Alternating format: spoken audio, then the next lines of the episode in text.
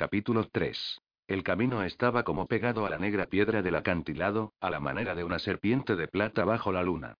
Su superficie era lo bastante ancha como para que pudiese pasar una pequeña carreta, pero no más. Y en algunos sitios, el borde se había desmoronado y el sendero se estrechaba hasta tener poco más de la anchura de un hombre.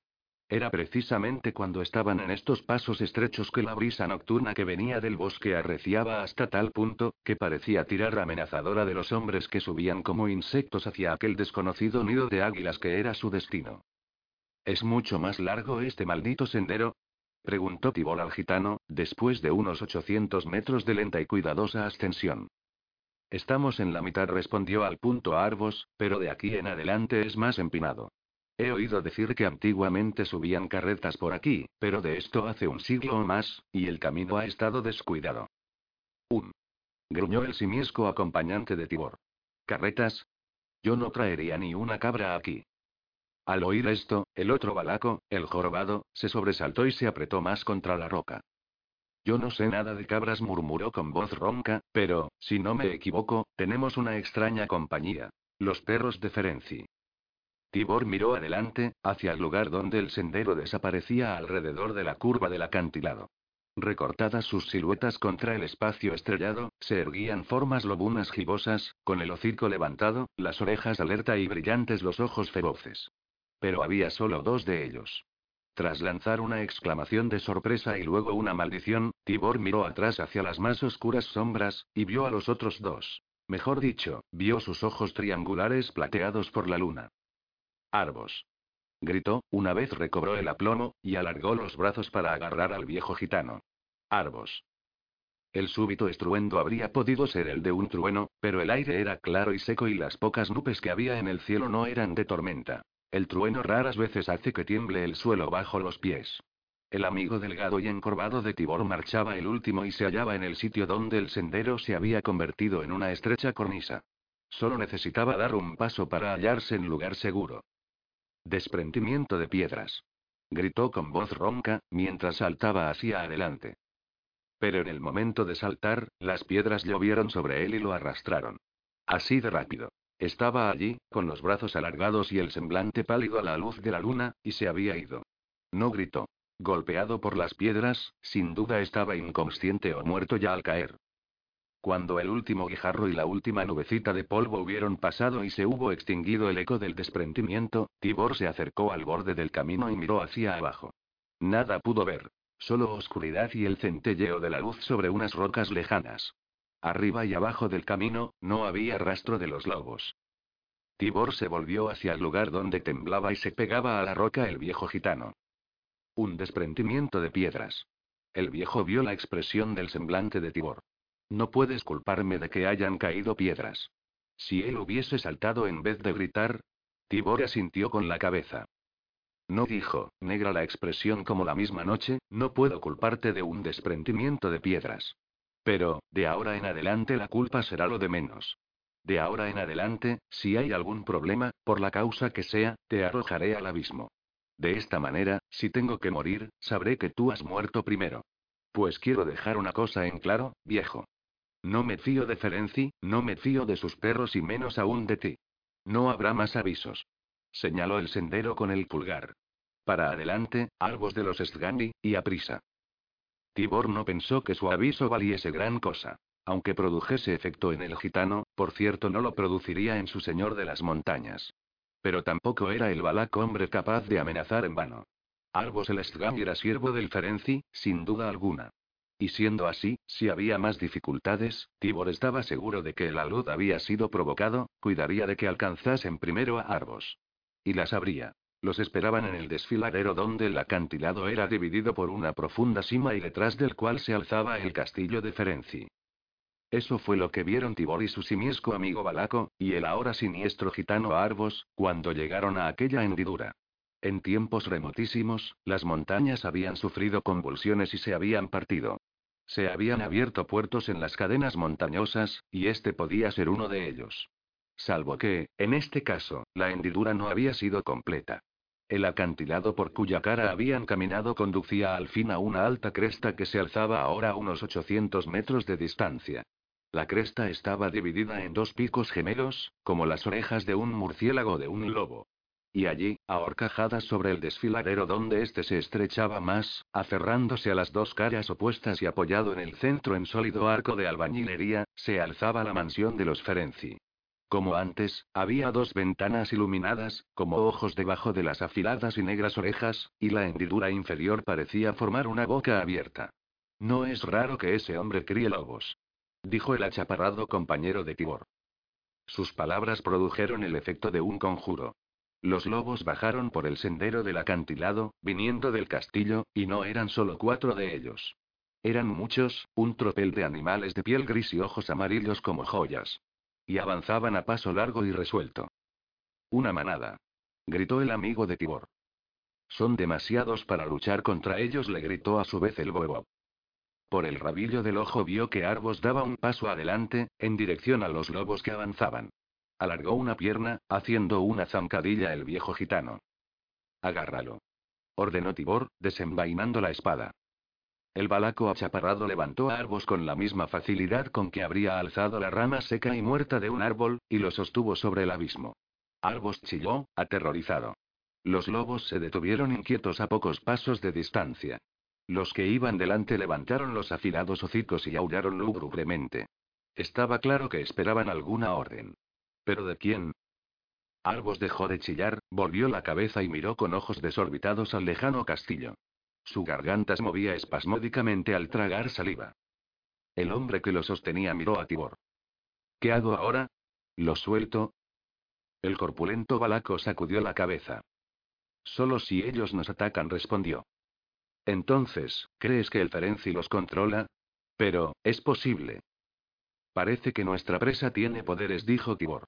Mira la cara del gitano. Arbos tenía la mirada fija.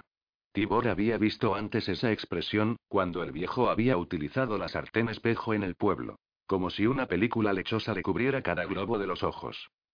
Entonces habló el gitano. Señor. La boca de Arbos apenas movía. Sus palabras fueron al principio como susurros que se confundían con la brisa de la montaña, pero enseguida elevaron su tono. Señor, Señor, siempre he sido tu fiel, se interrumpió de súbito, como cortado en seco, y sus ojos empañados se desorbitaron. No, señor, no. Su voz era ahora un chillido. Arañó las manos y los musculosos brazos que lo sostenían contra la gravedad. Levantó una vez más la clara mirada hacia la cornisa y los lobos agrupados en ella. Tibor casi había sentido la fuerza que emanaba del lejano castillo, casi había percibido el rechazo que con toda seguridad condenaba a muerte al Stgambi. Si el Ferencia había acabado con él, ¿por qué esperar? Los dos lobos de pecho macizo que marchaban delante, avanzaron a la vez, con los músculos tensos. Suéltalo. Gruñó Tibor, implacable, y añadió. Deja que muera, y lucha por tu vida. La cornisa es estrecha. Si no nos separamos, tendremos una oportunidad. Su compañero trataba de soltar al viejo, pero no podía. El gitano se agarraba a sus brazos, luchaba con desesperación para poner de nuevo los pies sobre la cornisa. Pero era ya demasiado tarde para los dos hombres. Despreciando sus propias vidas, los dos grandes lobos grises saltaron como disparados por un muelle. No contra Tibor, ni siquiera lo miraron, sino directamente contra su achaparrado camarada que trataba de desprenderse de Arbos. Se produjo el choque, un peso muerto contra una doble silueta tambaleante, y el simiesco balaco, Arbos y los dos lobos saltaron sobre el borde del sendero y cayeron en la oscuridad. Nada había podido hacer Tibor. Solo pensó un instante en ello. Los jefes de la manada se habían sacrificado en respuesta a una orden que él no había oído, o tal vez sí. Pero, en todo caso, habían muerto voluntariamente por una causa que él no podía comprender. Sin embargo, seguía viviendo, y vendería cara su vida. Venid todos. Aulló a la manada, casi en su misma lengua. Vamos, ¿quién será el primero en probar mi acero? Durante unos largos momentos, ninguno de los animales se movió. Entonces. Entonces se movieron, sí, pero no hacia adelante. En lugar de ello, se volvieron, se apartaron, se detuvieron y miraron hacia atrás por encima de las flacas espaldas. Cobardes rugió Tibor. Dio un paso en su dirección. Ellos se apartaron más y lo miraron de nuevo, y el balaco se quedó boquiabierto. Comprendió, supo de pronto, que no habían venido para hacerle daño, sino solamente para asegurarse de que vendría solo. Por primera vez empezó a comprender algo del verdadero poder del misterioso Boyardo, supo por qué el Black lo quería muerto. Y de pronto también lamentó haberse burlado tanto de las advertencias de su informador en la corte. Desde luego, podía volver al pueblo y traer al resto de sus hombres. Pero, ¿podía? Detrás de él, con las pálidas lenguas colgando, un montón de cuerpos peludos cerraban el camino de la cara del acantilado. Tibor se acercó otro paso y no se movieron ni un milímetro, pero sus muecas perrunas se convirtieron de inmediato en gruñidos. Dio entonces un paso en dirección contraria, y lo siguieron. Tenía una escolta. Por mi libre voluntad, ¿eh? Murmuró, y miró la espada que tenía en la mano. La espada de algún guerrero Baryaji, una buena espada de vikingo, pero inútil si la manada decidía atacar en masa. O si alguien lo decidía por ella. Tibor lo sabía, y sospechaba que ellos lo sabían también. Envainó el arma y encontró valor para ordenar. Adelante, amigos. Pero no os acerquéis demasiado, os cortaré las patas como amuletos. Y así fue como lo llevaron al castillo, en la roca hendida. En su tumba poco profunda, la vieja cosa enterrada se estremeció de nuevo, esta vez de miedo. Por muy monstruoso que haya podido ser un hombre en este mundo, cuando sueña con su juventud, lo que lo había espantado entonces lo espanta ahora. Era esto lo que le pasaba a la criatura Tibor, y ahora su sueño lo llevaba hasta las puertas del terror. El sol se estaba poniendo. Su borde formaba una pequeña ampolla roja sobre el monte, pero sus rayos aún resplandecían sobre la tierra, donde las sombras se alargaban más y más, borrando deprisa las manchas doradas del sol. Sin embargo, ni siquiera cuando el sol se hubo puesto del todo para iluminar otras tierras, pudo Tibor despertar en el sentido que dan los hombres a esta palabra. Pues él podía soñar durante muchos años entre períodos de aquella cosa odiosa llamada vigilia. No es agradable ser una cosa enterrada despierta, sola, inmóvil, no muerta. Pero la rica sangre que empapaba la tierra lo despertaría, por cierto, en el instante en que lo tocase. Incluso ahora, la proximidad de aquel líquido cálido, precioso, despertaba pasiones en él. Sus fosas nasales se abrieron más al percibir su olor. Su corazón disecado pidió a su propia y antigua sangre que circulase más a prisa por sus venas. Su núcleo de vampiro gimió sin ruido en el sueño que compartía con él. No obstante, el sueño de Tibor era más fuerte. Era un imán de la mente, que lo atraía a una conclusión que conocía y temía desde la antigüedad, pero que siempre debía experimentar de nuevo. Y en la fría tierra del claro entre árboles inmóviles, donde las piedras de su mausoleo yacían rotas y cubiertas de líquenes, la cosa de pesadilla siguió soñando. El camino se ensanchó, se convirtió en una avenida flanqueada de altos y oscuros pinos, sobre una nivelada y amplia franja de piedras acumuladas durante siglos. A la izquierda de Tibor, más allá de los rectos troncos de los pinos, unas rocas lisas y negras se alzaban verticalmente a más de 100 metros, contra un cielo añil tachonado de estrellas. A su derecha, los árboles se apretujaban y descendían por un lado de la garganta ya no tan estrecha, para ascender por el otro. En el fondo, fluía y gorgoteaba el agua, invisible bajo el negro manto de la noche. El Vlad había tenido razón. Con un puñado de hombres, o de lobos, el Ferenci podía defender fácilmente su castillo contra un ejército.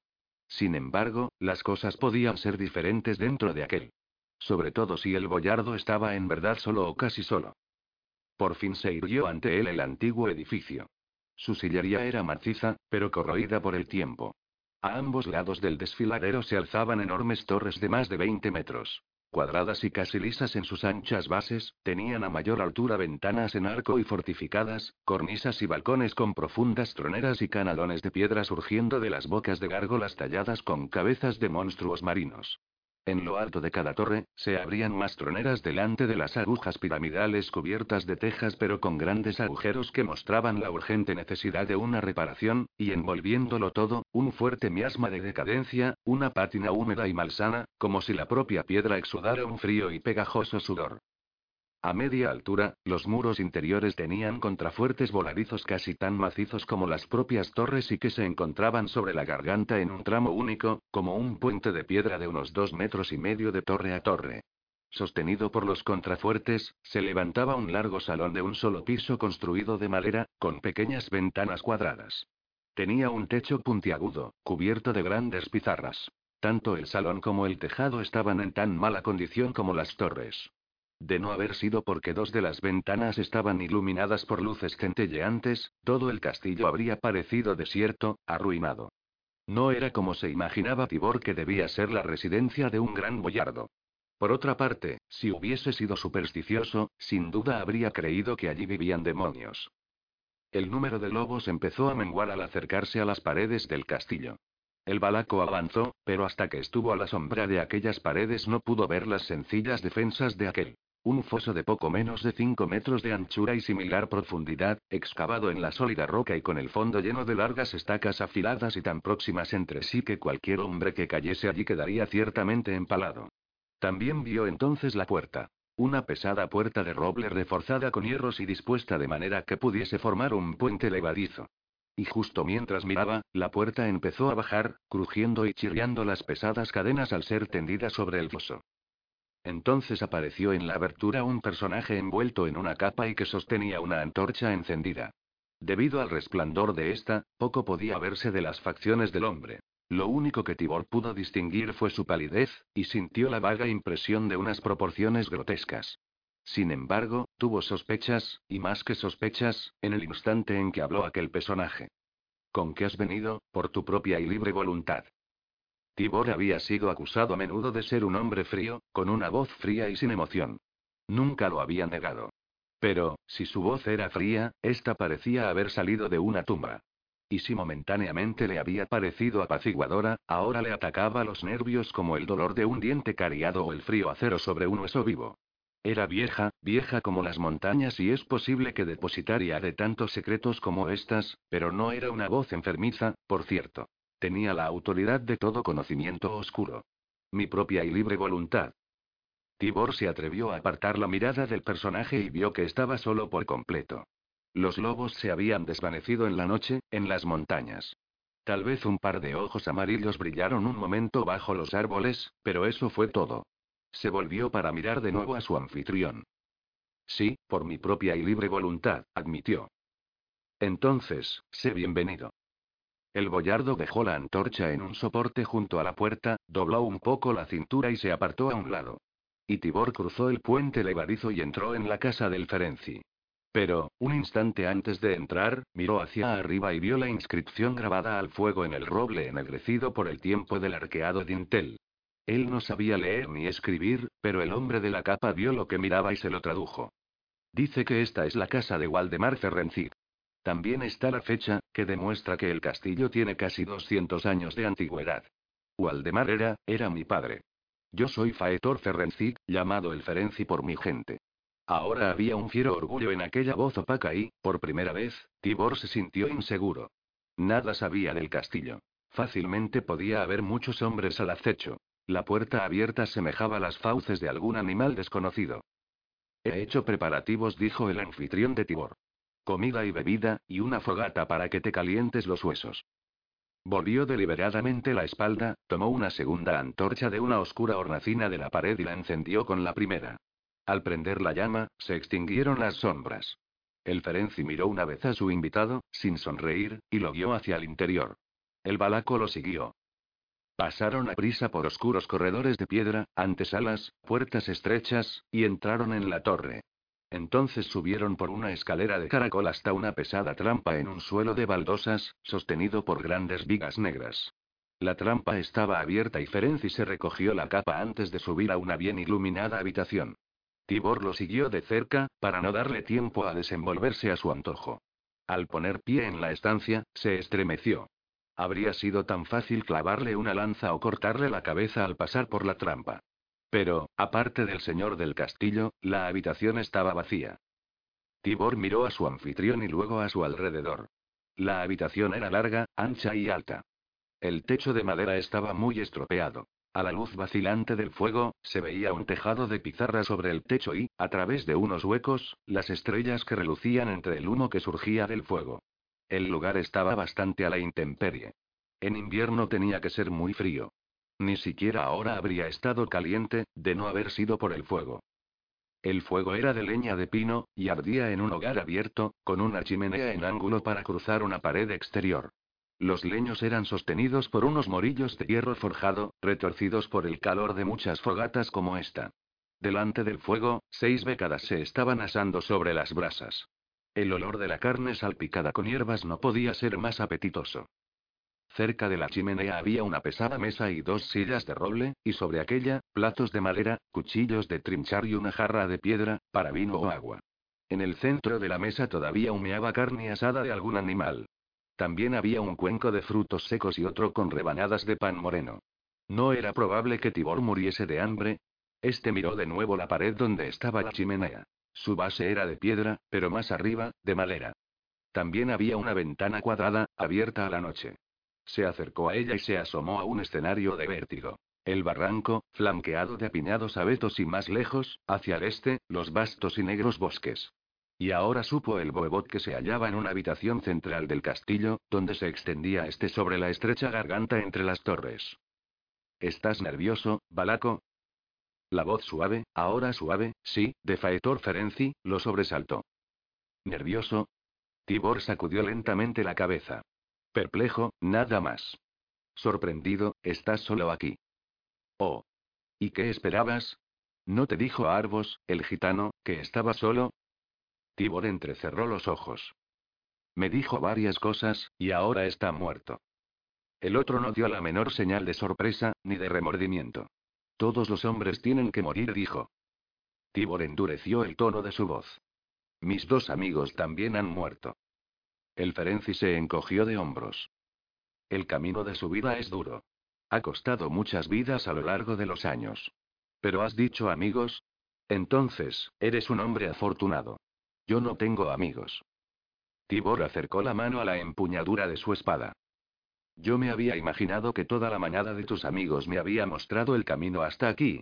Su anfitrión dio inmediatamente un paso hacia él, aunque más que un paso fue un movimiento fluido. Aquel hombre se movía como el líquido. Una mano larga, delgada pero firme, se apoyó en la empuñadura de la espada de Tibor, debajo de la mano de este. Tocarla era como tocar la piel de una serpiente viva. Tibor se estremeció y apartó la mano. En el mismo instante, el boyardo desenvainó la espada, de nuevo con un movimiento fluido, líquido. El balaco quedó pasmado y desarmado. No puedes comer con esta cosa tan grande golpeándote las piernas, le dijo Ferenci. Sopesó la espada como si fuese un juguete y sonrió. Oh. Un arma de guerrero. ¿Eres un guerrero, Tibor de Valaquia? Un boebo, ¿eh? He oído decir que Vladimir Sviatoslavich recluta muchos señores de la guerra, incluso entre los campesinos. De nuevo pilló desprevenido a Tibor. Este no había dicho su nombre al Ferenci, no había mencionado al Vlad de Kiev. Pero antes de que pudiese encontrar palabras para responder, su anfitrión le dijo: Vamos, no dejes que se enfríe tu comida. Siéntate, come, y hablaremos.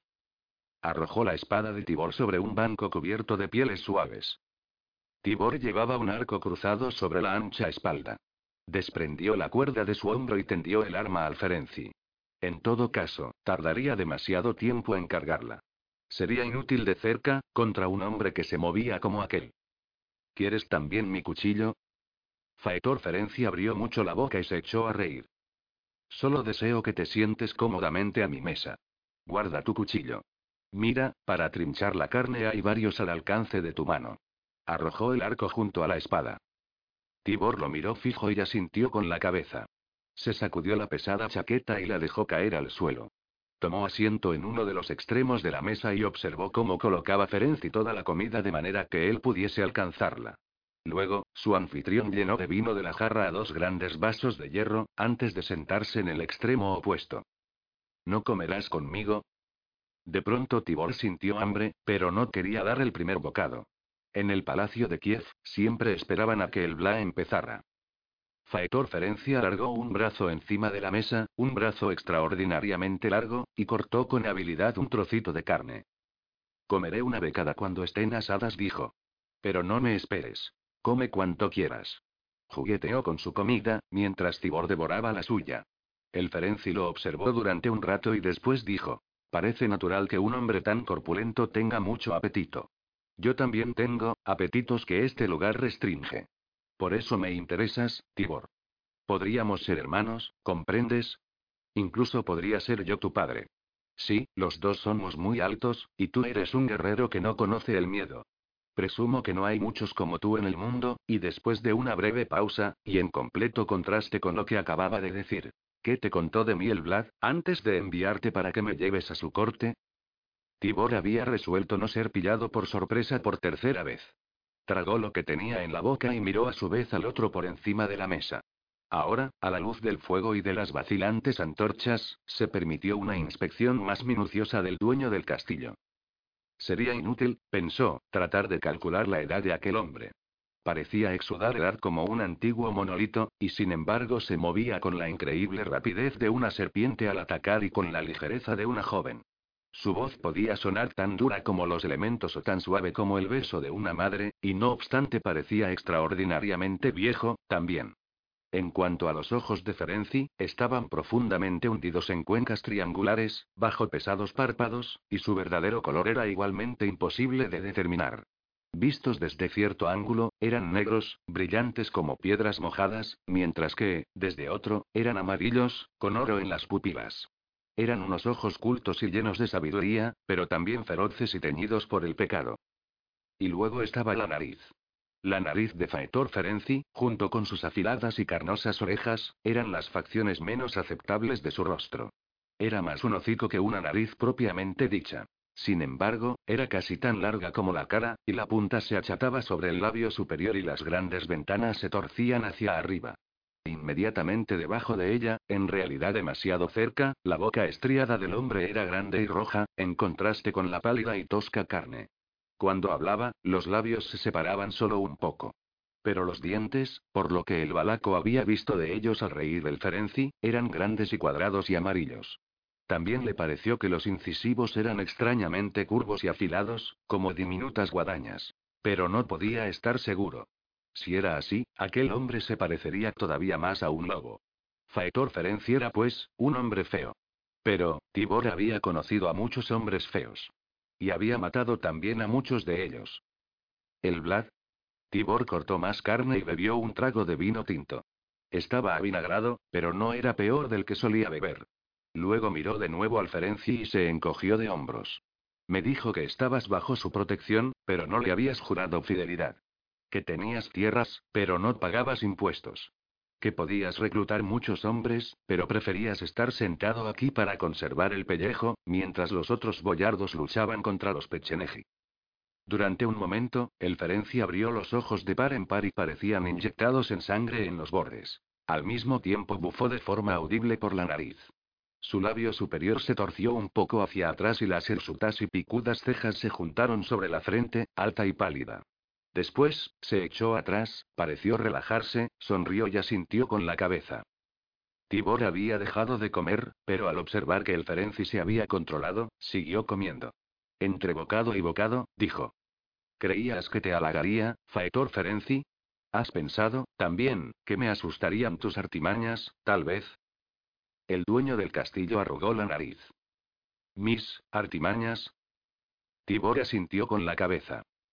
Los consejeros del príncipe, monjes cristianos venidos de Grecia, creen que eres una especie de demonio, un vampiro. Y me parece que él lo cree también. Pero yo, yo soy un hombre vulgar, un campesino, y digo que solo eres un embaucador muy astuto. Hablas a tus siervos Sgami con señales de espejos y has adiestrado a un par de lobos para que cumplan tus instrucciones como perros. Oh. Lobos sarnosos. Mira, en Kiev hay un hombre que lleva a grandes osos de una correa, y baila con ellos. ¿Y qué más tienes? Nada. Oh, haces adivinaciones astutas y finges que tus ojos tienen poderes extraordinarios. Que pueden ver más allá de los bosques y de las montañas. Te envuelves en misterio en estos oscuros montes, pero esto solo causa efecto a los supersticiosos. ¿Y quiénes son los más supersticiosos? Los hombres cultos, los monjes y los príncipes. Saben tanto, sus cerebros están tan rebosantes de conocimientos, que creen cualquier cosa. Pero el hombre corriente, el guerrero, solo cree en la sangre y el hierro. La primera le da fuerza para blandir el segundo. El segundo se la da para verter la primera en torrentes purpúreos. Un poco sorprendido de sí mismo, Tibor hizo una pausa y se enjugó los labios. El vino le había soltado la lengua. El Ferencia había estado sentado inmóvil. Ahora se echó atrás en su silla, golpeó la mesa con una mano larga y plana y soltó una estruendosa carcajada. y Tibor vio que, en efecto, sus ojos y sus dientes eran como los de un perro grande. ¿Qué? ¿Va a darme lecciones un guerrero? gritó el boyardo, apuntándole con un dedo muy delgado. Pero tienes razón, Tibor. Tienes razón al irte de la lengua, y por eso me gustas. Y me alegro de que hayas venido, sea cual fuere tu misión. No he acertado al decir que podías ser mi hijo. Sin duda, tuve razón. Un hombre según mi estilo, tal vez en más de un rasgo, ¿eh? Sus ojos volvían a estar enrojecidos, quizás un efecto producido por el resplandor del fuego, pero Tibor se aseguró de tener un cuchillo al alcance de la mano. Tal vez el Ferenci estaba loco. En verdad lo parecía, cuando reía de aquella manera. El fuego chisporroteó al caer de lado un leño. Tibor sintió olor a quemado. Las becadas. Tanto él como su anfitrión se habían olvidado de ellas. Decidió ser caritativo y dejar que el ermitaño comiese antes de matarlo. Tus pájaros dijo, o trató de decir mientras se ponía en pie. Sin embargo, las palabras se enredaron en su lengua, brotaron confusas, con un sonido extraño.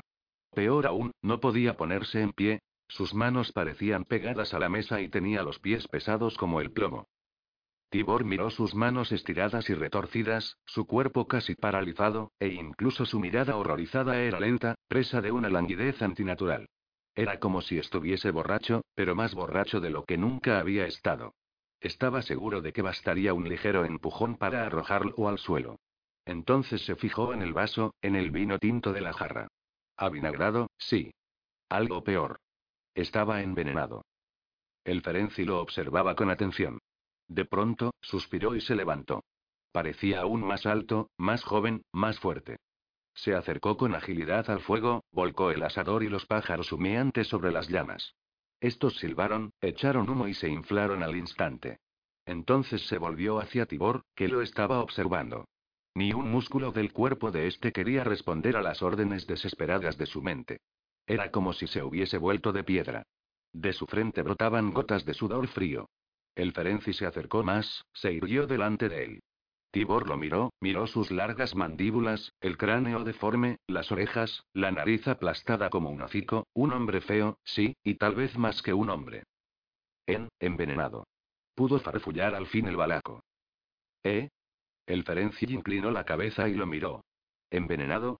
No, no dijo. Solo drogado. ¿No es evidente que si quisiera tu muerte habrías muerto ya con Albos y tus amigos? Pero eres valiente. Te mostré lo que podía hacer y, sin embargo, has seguido adelante. ¿O eres simplemente obstinado?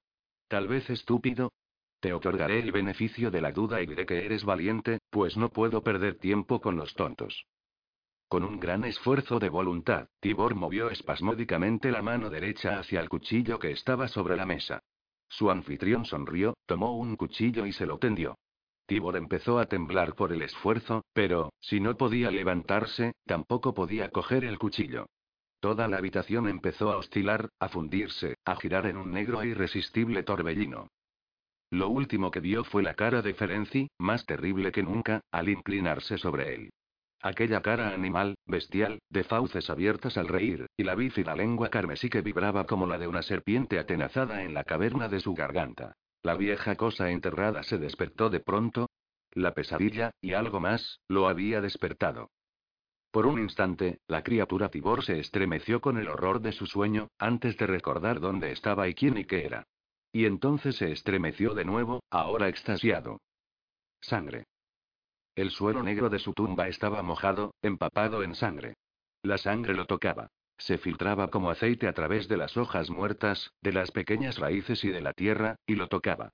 Absorbida por la acción capilar instantánea de sus innumerables fibras sedientas, penetraba en él, llenaba los poros y las venas disecadas, los órganos esponjosos y los hambrientos y doloridos huesos alveolados. Sangre vida. Llenaba al vampiro, hacía saltar nervios entumecidos por los siglos, despertaba instantáneamente sentidos inhumanos, increíbles. Abrió los ojos, y los cerró al instante. Tierra. Oscuridad. Estaba todavía enterrado. Yacía en su tumba, como siempre. Abrió los senos de sus fosas nasales, y los cerró enseguida, pero no del todo. Olió el suelo, sí, pero también la sangre. Y ahora, despierto del todo, empezó a examinar con cuidado, con minucia, lo que lo rodeaba. Sopesó la tierra que tenía encima, la sondeó instintivamente. Era poca, muy poca. 45 centímetros como máximo. Y encima de ella, otros 30 centímetros de mantillo. Oh, había sido enterrado a una profundidad mucho mayor, pero en el curso de los siglos se había ido acercando a la superficie. Esto había sido cuando tenía fuerzas para hacerlo. Hizo un esfuerzo, alargó en el suelo los pseudópodos, como lombrices carmesíes, y los recogió de nuevo. Oh, sí, la tierra estaba saturada de sangre, y de sangre humana, por cierto, pero, ¿cómo era posible? Podía ser, podía realmente ser, obra de Dragosani. La cosa proyectó su mente, llamó suavemente. Dragosani. ¿Eres tú, hijo mío? ¿Has hecho tú esto? ¿Me has traído esta preciosa ofrenda, Dragosani? Sus pensamientos contactaron con mentes, pero mentes limpias, mentes inocentes. Mentes humanas que nunca habían conocido su corrupción. Pero personas. Aquí, en los montes cruciformes. ¿Cuál era su objetivo? ¿Por qué habían venido a su tumba y cebado la tierra con... Cebado la tierra. La criatura Tibor rechazó sus ideas, sus extrusiones protoplasmáticas, sus extensiones psíquicas, y se encerró en sí mismo. El terror y el odio llenaron todos sus nervios. ¿Cuál era la respuesta? Lo habían recordado después de tantos años, y venido al fin a ajustarle las cuentas. Habría Dragosani hablado de él a alguien, y este alguien advertido el peligro de que estuviese enterrado aquí.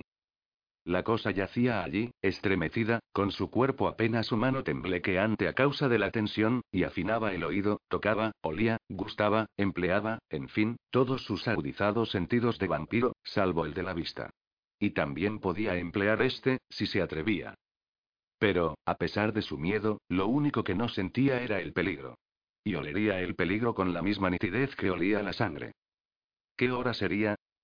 Su temblor cesó al reflexionar un momento sobre el problema de la hora. ¿La hora? ¡Ay! ¿Qué mes debía de ser? ¿Qué estación? ¿Qué año? ¿Qué decenio?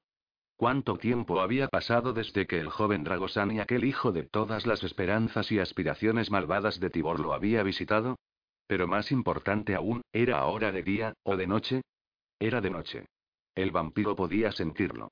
La oscuridad se filtraba por el suelo como la rica y oscura sangre a la que acompañaba.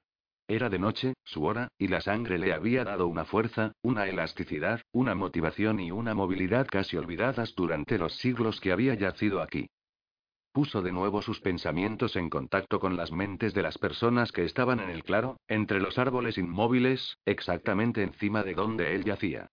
No pensaba en ellos, no hacía el menor esfuerzo por comunicar con ellos. Solo tocaba sus pensamientos con los suyos. Un hombre y una mujer. Solo eran dos. ¿Serían amantes? Para esto habrían venido aquí. Pero en invierno. Sí, era invierno, y la tierra estaba fría y dura. ¿Y qué decir de la sangre? ¿Sería tal vez, un crimen? La mente de la mujer, estaba llena de pesadillas. Dormía o estaba inconsciente, pero el pánico era reciente en su mente y el corazón palpitaba a rachas, en una fiebre de miedo. ¿Qué la había espantado? En cuanto al hombre, se estaba muriendo. Era su sangre lo que la vieja cosa había absorbido, lo que alimentaba incluso ahora su sistema de vampiro. ¿Pero qué le había ocurrido a la pareja? Había atraído él a la mujer aquí, la había atacado, y ella lo había apuñalado antes de que pudiese violarla. Tibor trató de explorar un poco más la mente del moribundo. Había en ella dolor, demasiado dolor. Este había cerrado la mente del hombre, de modo que ahora todo se hacía confuso, le sumía en un vacío doloroso. Era el vacío último, llamado muerte, que engulliría a su víctima. Dolor, sí. Ciertamente, agonía. La cosa enterrada extendió unas protuberancias, como flexibles y carnosas antenas, para captar el fluido vital que emanaba del hombre. Lombrices rojas de carne inhumana brotaban de la cara arrugada por los siglos, del pecho hueco y de los apergaminados miembros, y excavaban la tierra hacia arriba, como tentáculos de algún asqueroso molusco. Seguían el rastro escarlata, convergiendo sobre su origen. La pierna derecha del hombre estaba rota por encima de la rodilla. El hueso fracturado había rasgado las arterias como un cuchillo y éstas bombeaban ahora pequeños chorros de sangre humeante sobre la fría tierra muerta. Era demasiado. Esto incitaba a la verdadera bestia que moraba en la criatura Tibor y su voracidad despertó al instante. Las grandes mandíbulas de perro se abrieron en la dura tierra. Los labios resecos temblaron y se humedecieron, las fosas nasales se dilataron como negros embudos. La cosa envió desde su cuello una gruesa serpiente protoplásmica que apartó a un lado raíces, guijarros y tierra hasta salir a la superficie, oscilante como un hongo venenoso animado, en el claro de bosque del mausoleo de Tibor. Formó un ojo rudimentario en su extremo y dilató la pupila para ver mejor en la oscuridad. Vio al moribundo. Un hombre apuesto y corpulento, cualidades que podían explicar la calidad y la cantidad de la sangre vertida. Un hombre inteligente, de alta frente. Y, sin embargo, estaba derrumbado aquí, sobre la tierra, con el líquido vital que manaba de él hasta la última gota. Tibor no podía salvarlo, ni lo habría hecho si hubiese podido. Pero tampoco lo desperdiciaría. Después de una breve mirada de aquel ojo horrible, para asegurarse de que la mujer no volvía en sí, hizo brotar una veintena de pequeños pitorros rojos de su cara expectante. Unos tubos huecos como bocas diminutas, que penetraron en la herida para extraer el resto del cálido zumo que brotaba de ella.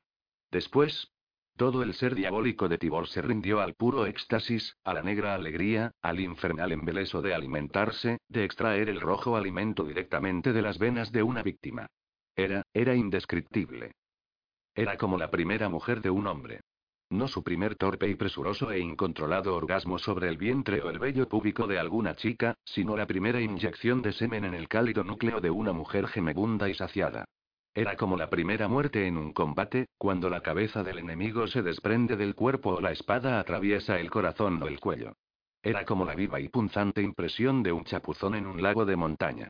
Como la vista de un campo de batalla, donde los cuerpos amontonados de un ejército expulsan vapores y apestan. Como la adoración de los guerreros que alzan la bandera de un hombre en homenaje a su victoria. Era tan satisfactorio como todas estas cosas, pero, ay. Se acabó demasiado pronto. El corazón del hombre había dejado de latir. Su sangre, lo poco que quedaba de ella, estaba estancada. Las grandes manchas carmesíes se estaban endureciendo y convertían el mantillo en cortezas pegajosas. Casi antes de empezar, el maravilloso banquete había terminado. Tal vez no. La protuberancia visual de la cosa Tibor volvió el ojo hacia la mujer. Era blanca, atractiva, de complexión esbelta. Parecía la linda favorita de algún rico boyardo, llena de delicada sangre aristocrática. Toques febriles de color daban a sus mejillas un aspecto saludable, pero el resto de su piel estaba pálida como la muerte. La exposición al frío, cada vez más fuerte, la mataría si no lo hacía antes la vieja cosa enterrada. El ojo apéndice se extendió, fuera de la tierra. Era verde grisáceo, moteado, pero unas venas rojas latían ahora en él, justo debajo de la superficie de su piel protoplásmica. Se fue acercando al lugar donde yacía la mujer y se detuvo delante de su cara. Su aliento superficial, casi jadeante, empañó el ojo e hizo que éste se echase atrás. En el cuello latía una vena como un pájaro fatigado. El pecho subía y bajaba, subía y bajaba. El ojo fálico se acercó a la garganta de ella y observó la suave pulsación de la yugular. Poco a poco, el ojo se disolvió y las venas rojas del leproso y oscilante hongo se estremecieron debajo de su piel y adquirieron un color escarlata más fuerte. Se formaron una boca y unas mandíbulas serpentinas que ocuparon el sitio del ojo, de manera que el tentáculo podía parecer muy bien una serpiente ciega, suave y moteada. Las mandíbulas se abrieron y una lengua bífida osciló entre muchas hileras de dientes como agujas. De la boca abierta brotó saliva y goteó sobre el suelo esponjoso. La cabeza de aquel horrible miembro se echó atrás, y este formó una es mortal, como una cobra a punto de atacar, y griega. Y la mente de la criatura Tibor se estremeció e inmovilizó en el acto todas sus partes físicas. En el último momento, se había dado cuenta de lo que iba a hacer, había advertido el gran peligro de su desaforado anhelo. No eran los viejos tiempos, sino los nuevos. El siglo XX. Salvo en antiguos y estropeados textos, su tumba aquí, bajo los árboles, había sido olvidada. Pero si quitaba la vida a esta mujer, ¿qué pasaría? Sabía lo que pasaría. Equipos de socorro saldrían en busca de los dos jóvenes. Los encontrarían más pronto o más tarde, aquí, en el claro, junto al arruinado mausoleo. Y alguien recordaría. Algún viejo estúpido murmuraría. Pero, este es un lugar prohibido. Y otro añadiría. Sí, pues enterraron algo allí hace mucho, mucho tiempo. Mi tatarabuelo solía contar historias sobre la cosa enterrada en estos montes cruciformes, para dar miedo a sus hijos cuando eran malos. Entonces leerían los antiguos anales y recordarían las viejas costumbres y vendrían a la luz del día, talarían árboles, arrancarían las antiguas losas y cavarían en el suelo hasta encontrarlo. Y volverían a clavarle una estaca, pero esta vez, esta vez le cortarían la cabeza y la quemarían. ¿Quemarían todo su cuerpo? Tibor entabló una tremenda batalla consigo mismo. Lo que había de vampiro en él, y que había sido su parte principal durante 900 años, era casi irracional. Pero el propio Tibor todavía podía pensar como un hombre, y su razonamiento era lógico. El vampiro Tibor era momentáneamente ávido, pero el hombre Tibor podía ver mucho más allá. Y tenía ya sus planes, unos planes que giraban alrededor del joven Dragosani. Dragosani estudiaba ahora en Bucarest, no era más que un adolescente, pero la vieja cosa enterrada ya lo había corrompido. Le había enseñado el arte de la necromancia. Le había mostrado cómo adivinar los secretos que solo conocen los seres muertos. Y Dragosani siempre volvería, siempre regresaría aquí en busca de nuevos conocimientos, porque la antigua cosa en la tierra pútrida era la fuente misma de todo misterio oscuro. Mientras tanto, una semilla o huevo de vampiro, el clon asqueroso, parecido a una sanguijuela, de la criatura Tibor estaba creciendo en el donde yacía. Una sola gota de fluido ajeno que llevaba el complejo código del nuevo vampiro. Pero esto era un proceso lento, muy lento. Un día, cuando Dragosani fuese adulto, subiría aquí, a estos montes, y el huevo estaría a punto. Un hombre de monstruoso talento subirá aquí, buscando los secretos últimos de los Suamiri, pero cuando se marchase, llevaría un vampiro pequeño con él, dentro de él. Después de esto vendría de nuevo, tendría que venir de nuevo porque estaría dispuesto para la fase final de su plan. Vendría Dragosandi. Dragosandi y Tibor se marcharían, juntos. Al fin se completaría el ciclo, la rueda habría dado una vuelta entera y el vampiro inmemorial volvería a andar por la tierra, esta vez para conquistarla. Así lo había proyectado la vieja cosa enterrada, y así sería. Se levantaría de aquí y saldría de nuevo al mundo. El mundo sería suyo.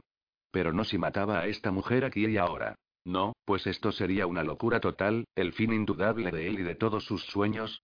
El vampiro que moraba en él sucumbió al sentido común, permitió de mala gana que la mente retorcida pero humana de Tibor dominase la situación. El afán de sangre menguó y fue sustituido por la curiosidad, que a su vez dio paso a dormidos anhelos reprimidos por el tiempo. En la vieja cosa enterrada despertaron nuevos sentimientos enteramente humanos. Ahora, Tibor no era varón ni hembra, pertenecía a los Wamiri, pero una vez había sido hombre. Un hombre libidinoso. En los 500 años que su azote había aterrorizado a Valaquia, Bulgaria, Moldavia, Rusia y al Imperio Otomano había conocido mujeres, muchas mujeres. Algunas habían sido suyas de buen grado. Pero la mayoría, no. No ignoraba ninguna de las maneras de poseer a una mujer, y se le habían ofrecido, o había tomado por la fuerza, innumerables veces, todos los placeres o dolores que podía brindarle una mujer. A mediados del siglo XV, como huevo de Vlad Tepes, el llamado empalador, había cruzado el Danubio con sus fuerzas y hecho prisionero a un emisario del sultán Murad. El representante del sultán, su escolta de 200 soldados y su harén de 12 bellezas, habían sido sorprendidos una noche en la ciudad de Isperik. Tibor había mostrado cierta clemencia con los ciudadanos búlgaros. Se les había permitido huir mientras sus tropas saqueaban e incendiaban la ciudad, llevándose como esclavos o violando a los moradores que se demoraban. Pero, en cuanto al emisario del sultán, Tibor lo hizo empalar, así como a sus 200 hombres, en altas y afiladas estacas. A su manera, había ordenado no sin gozo a sus verdugos. A la manera turca. Les encanta ejercer la sodomía con muchachos. Así pues, dejemos que mueran felices, tal como han vivido. Pero las mujeres del harén, había poseído a las doce la misma noche, pasando de una a otra sin la menor limitación, y repitiendo la hazaña el día siguiente. ¡Ay! Había sido un sátiro en aquellos tiempos. Y ahora, no era más que una vieja cosa enterrada. De momento. Durante unos pocos años más. Pero todavía podía soñar, ¿no? Aún podía recordar el pasado. Y tal vez podía hacer más que recordar. La sustancia mucosa del tentáculo experimentó otra metamorfosis. La boca, los colmillos y la lengua serpentinos se fundieron de nuevo en el grueso de aquel, cuya punta se allanó y ensanchó convirtiéndose en una espátula roma. Luego esta se dividió en cinco gruesos apéndices verde grisáceos, un pulgar y cuatro dedos rudimentarios y en la punta del centro apareció un pequeño ojo que se fijó, fascinado, en el movimiento del pecho de la mujer inconsciente. Tibor dobló esta mano, la hizo sensible, y robusteció y alargó el tronco que era su brazo. Guiada por el pequeño y resplandeciente ojo, la temblorosa y gelatinosa mano se introdujo debajo del corpino de la mujer y de cada capa de ropa hasta su carne. Todavía estaba caliente, pero la mano sensible pudo percibir que el calor disminuía gradualmente. Los senos eran suaves, de grandes pezones, de más que abundantes proporciones. Cuando Tibor había estado vivo, y no no muerto, esta era la clase de pechos que más le gustaba. Su mano se endureció al acariciarlos. Ella gimió un poco y se movió una fracción de centímetro. Debajo de la mano de la vieja cosa, el corazón de ella latía ahora con más fuerza, tal vez estimulado por el tacto. Unos latidos fuertes, sí, pero desesperados, aterrorizados. La mujer sabía que no debía estar yaciendo aquí, sin hacer nada, y luchaba por salir de su desmayo. Pero su cuerpo no respondía a la necesidad, sus miembros se estaban enfriando. Cuando la sangre empezara a enfriarse también, el shock la mataría. Ahora la criatura Tibor también sintió un poco de miedo. Ella no debía morir aquí. Se imaginó de nuevo a los socorristas en el momento de encontrar los cuerpos del hombre y la mujer, atisbando la arruinada tumba mientras intercambiaban miradas de buenos conocedores. Entonces los vio cavar, vio sus afiladas estacas de madera dura, sus cadenas de plata, sus brillantes hachas. Vio resplandecer en la falda del monte una hoguera de árboles talados y, por un solo y angustioso instante, sintió que su carne extraña se fundía, se licuaba en grasa y un licor fétido que hervía en el pútrido suelo. No, no debía permitir que muriese aquí. Debía hacer que recobrase el conocimiento. Pero primero, su mano se apartó de los senos y empezó a deslizarse, libidinosa, sobre el vientre, y se detuvo. Al yacer aquí durante tantos siglos, los sentidos de la criatura Tibor no se habían embotado. Por el contrario, se habían agudizado sobremanera. Privado de todos los demás, había desarrollado una supersensibilidad. En las muchas primaveras, había sentido crecer los verdes retoños, escuchado el apareamiento de los pájaros en árboles lejanos. Había olido el calor de todos los veranos, se había encogido, entre gruñidos furiosos, cuando algún rayo de sol había penetrado en el claro y caído sobre su tumba.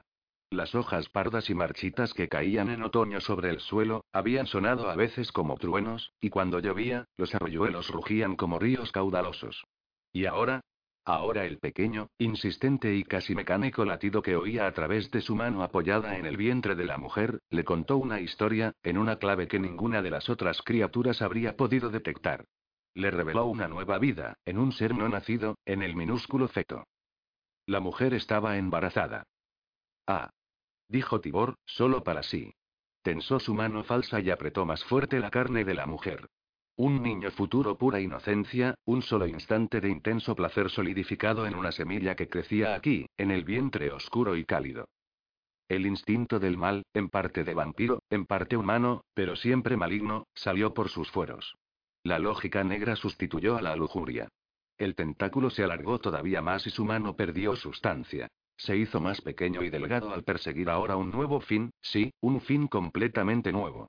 Su destino había sido el lugar más secreto de la mujer, el corazón de su identidad femenina, no para dañar, sino simplemente para saber, y para recordar. Pero ahora había un nuevo destino. En el subsuelo, debajo del desmenuzado mantillo y de la dura y fría tierra, las fauces del vampiro se entreabrieron en una ciega y monstruosa sonrisa. Debía yacer aquí para siempre, o hasta que viniese Dragosani a liberarlo.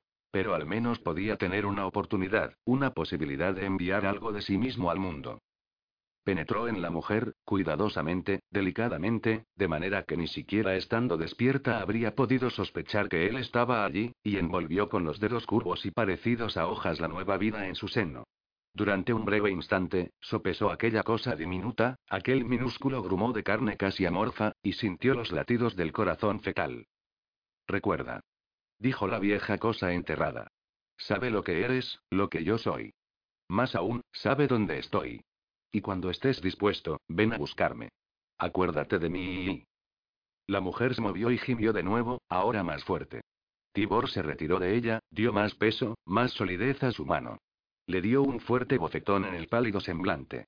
Ella gritó, se sacudió, abrió los ojos, pero sin tiempo para ver hundirse deprisa en el suelo el repugnante apéndice del vampiro.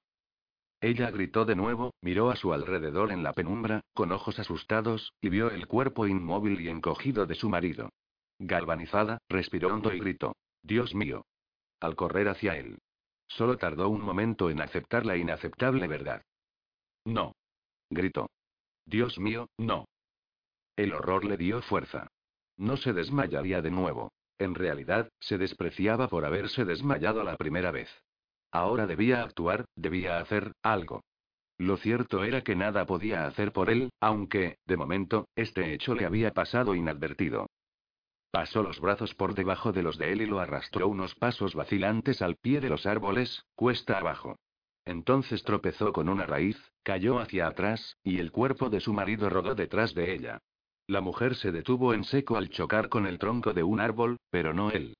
Él siguió resbalando. Saltaba y caía como un flojo paquete de brazos y piernas. Fue a dar en una capa de nieve helada y continuó deslizándose hasta perderse de vista monte abajo y hundirse en las sombras. Los chasquidos de la maleza llegaron hasta ella al ponerse en pie, jadeando para recobrar aliento. Todo era inútil, de nada habían servido sus esfuerzos. Al comprenderlo, llenó de aire sus pulmones, los llenó hasta casi reventar y corrió tropezando ciegamente detrás de él, vertiente abajo, entre los árboles, y lanzó un largo y penetrante grito de agonía mental y de autoinculpación. Su grito resonó en los montes cruciformes, saltando de uno a otro hasta ser absorbido por la tierra. Y la vieja cosa enterrada lo oyó y suspiró, y esperó a ver lo que le depararía el futuro, en una oficina de Londres, en el piso más alto de un hotel que era bastante más que un hotel, Aleki le miró su reloj. Eran las cuatro y cinco minutos, y la aparición Keog no se había extinguido aún. Su relato era fascinante, aunque morboso, y Kile presumió que era también exacto. Pero quedaba todavía mucho más por contar. El tiempo debía de estarse agotando. Ahora, mientras la cosa espectral que era Keog hacía una pausa, y mientras la imagen de su huésped infantil giraba sobre su eje y a través de la parte media de su cuerpo, Ki le dijo. Pero, desde luego, sabemos lo que le ocurrió a Tibor. Tragosani acabó con él, lo decapitó y lo destruyó definitivamente al pie de los árboles inmóviles de los montes cruciformes. Keog había advertido que miraba su reloj. Tienes razón, dijo con un movimiento espectral de la cabeza. Tibor Ferenci está muerto. Por eso pude hablarle, allí, en aquellos mismos montes. Fui allí por el camino de Mius. Pero también tienes razón cuando piensas que se está agotando el tiempo. Por consiguiente, debemos aprovecharlo. Y tengo más que decirte. Kile se retrepó en su asiento. No dijo nada. Esperó. Dije que había otros vampiros, prosiguió Keo. Y puede que los haya. Pero hay ciertamente criaturas a las que llamamos medio vampiros. Esto trataré de explicártelo más tarde. También mencioné una víctima. Un hombre que ha sido tomado, empleado y destruido por uno de estos medio vampiros. Estaba muerto cuando le hablé, muerto y completamente aterrorizado. Pero no de estar muerto. Y ahora es un no muerto. Kile sacudió la cabeza, se esforzó en comprender. Será mejor que prosigas. Cuéntalo a tu manera. Sin forzar la explicación. Así lo entenderé mejor. Dime solamente una cosa. ¿Cuándo hablaste con ese muerto? Hace solo unos días, según me dis vosotros el tiempo, respondió Keo sin vacilar. Yo estaba en mi camino de vuelta del pasado, viajando por el continuo de Envius, cuando vi una línea de vida azul, cruzada y terminada por otra línea, más roja que azul. Supe que se había quitado una vida y, por consiguiente, me detuve y hablé con la víctima. Diré, de pasada, que mi descubrimiento no fue accidental. Había estado buscando algún suceso de esta clase. En cierto modo incluso necesitaba esta muerte, por horrible que pueda parecer. Pero así es como adquiero conocimiento. Mira, a mí me resulta mucho más fácil hablar con los muertos que con los vivos. Y a fin de cuentas, no habría podido salvarlo. En cambio, a través de él puedo salvar a otros. ¿Y dices que ese hombre había sido tomado por un vampiro? Todavía tanteando en la oscuridad, Kile estaba horrorizado. Recientemente. ¿Pero dónde? ¿Cómo? Esto es lo peor, Alec, dijo Keogh. Fue tomado aquí, en Inglaterra. En cuanto a cómo fue tomado, deja que te explique. Capítulo 4. Julian había sido un hijo tardío, nacido casi un mes más tarde de lo normal, aunque, dadas las circunstancias, su madre consideraba una suerte que no hubiese nacido antes. O que no hubiese sido prematuro. O que no hubiese nacido muerto. Ahora, en el espacioso asiento de atrás del Mercedes de su prima Anne, de camino para el bautizo de Julián en una pequeña iglesia de Arrow, Georgina Bodescu sujetó a la criatura en el Moisés y recordó aquellas circunstancias. Aquel tiempo, hacía casi un año, en que ella y su marido habían ido de vacaciones a Eslatina, a solo 80 kilómetros de los amenazadores y salvajes bastiones de los Cárpatos meridionales, los Alpes transilvanos.